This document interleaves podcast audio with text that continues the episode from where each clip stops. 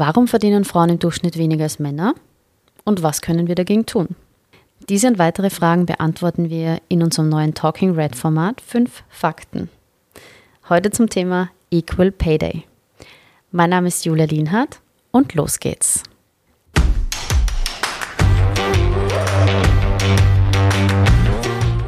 Erstens, was ist der Equal Pay Day? Der Equal Pay Day macht auf die Einkommensungerechtigkeiten zwischen Männern und Frauen aufmerksam. Er markiert jenen Tag im Jahr, an dem Männer bereits so viel verdient haben, wie Frauen bis zum Jahresende verdienen werden. In diesem Jahr, 2022, fällt der steirische Equal Pay Day auf den 26. Oktober. Ab diesem Tag arbeiten Frauen bis zum Jahresende quasi gratis. In anderen Worten, Frauen verdienen in der Steiermark durchschnittlich 18,2 Prozent weniger als Männer. Zweitens, was ist der Gender Pay Gap?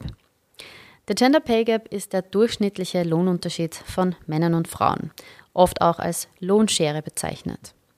Es gibt verschiedene Berechnungsarten für den Gender Pay Gap. Der unbereinigte Pay Gap, also der soeben genannte mit 18,2 Prozent, ist teilbereinigt. Das heißt, hier werden nur Männer und Frauen mit Vollzeitbeschäftigungen verglichen.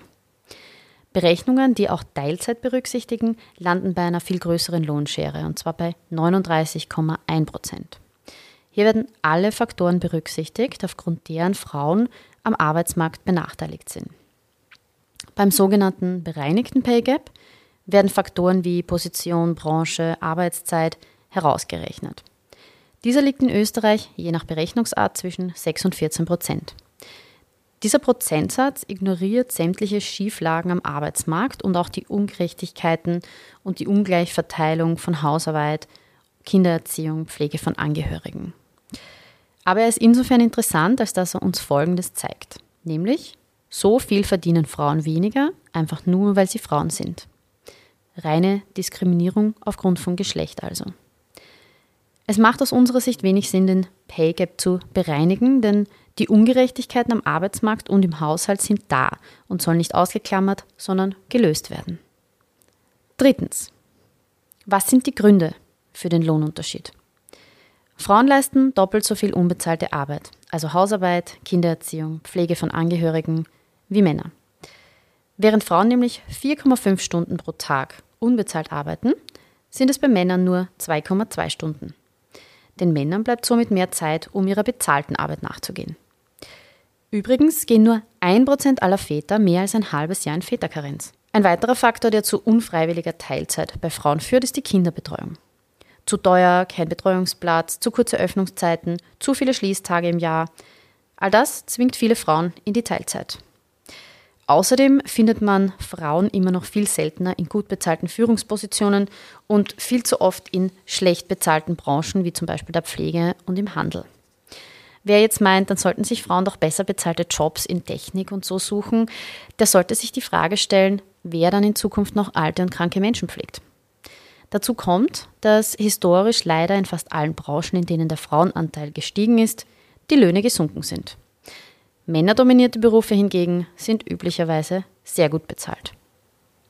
Viertens. Welche Lösungen gibt es, um die Lohnschere zu schließen?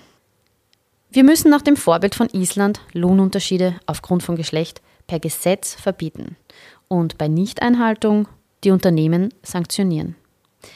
Wir brauchen höhere Löhne und bessere Arbeitsbedingungen in Berufen und Branchen mit hohem Frauenanteil, also zum Beispiel in der Pflege, sowie Quoten für Führungspositionen. Eine Arbeitszeitverkürzung für alle, zum Beispiel auf 30 Stunden pro Woche bei vollem Lohnausgleich, würde die Verteilung von unbezahlter und bezahlter Arbeit innerhalb der Familie gerechter machen. Ein Kinderbetreuungsangebot, das ganzjährig, flächendeckend und kostenfrei ist, würde Frauen nicht länger unfreiwillig in die Teilzeit zwingen. Auch hier muss investiert werden. Ein Modell, das den Anteil an Väterkarenz deutlich erhöht, muss auch dringend her. Aber natürlich können auch Unternehmen schon jetzt einen Schritt vorangehen und nicht darauf warten, bis es Gesetze gibt. So können Firmen zum Beispiel Anreize für Väterkarenz schaffen, die Arbeitszeiten bei vollem Lohnausgleich reduzieren, Lohntransparenz schaffen und Quoten im Management einführen. Was jeder und jede einzelne von uns tun kann, unsere eigenen Rollenbilder hinterfragen. Trauen wir vielleicht einem Mann eher eine Führungsposition zu als einer Frau? Und trauen wir einem Mann vielleicht weniger zu, dass er sich um ein Kind kümmert, als einer Frau? Fünftens. Wie schnell schließt sich die Lohnschere? Das kann bei heutiger Entwicklung noch 100 Jahre und mehr dauern. Eine aktive Gleichstellungspolitik kann diese Zeitspanne aber deutlich verkürzen, wie wir am Beispiel Island sehen. Danke fürs Dabeisein und bis zum nächsten Mal bei Talking Red.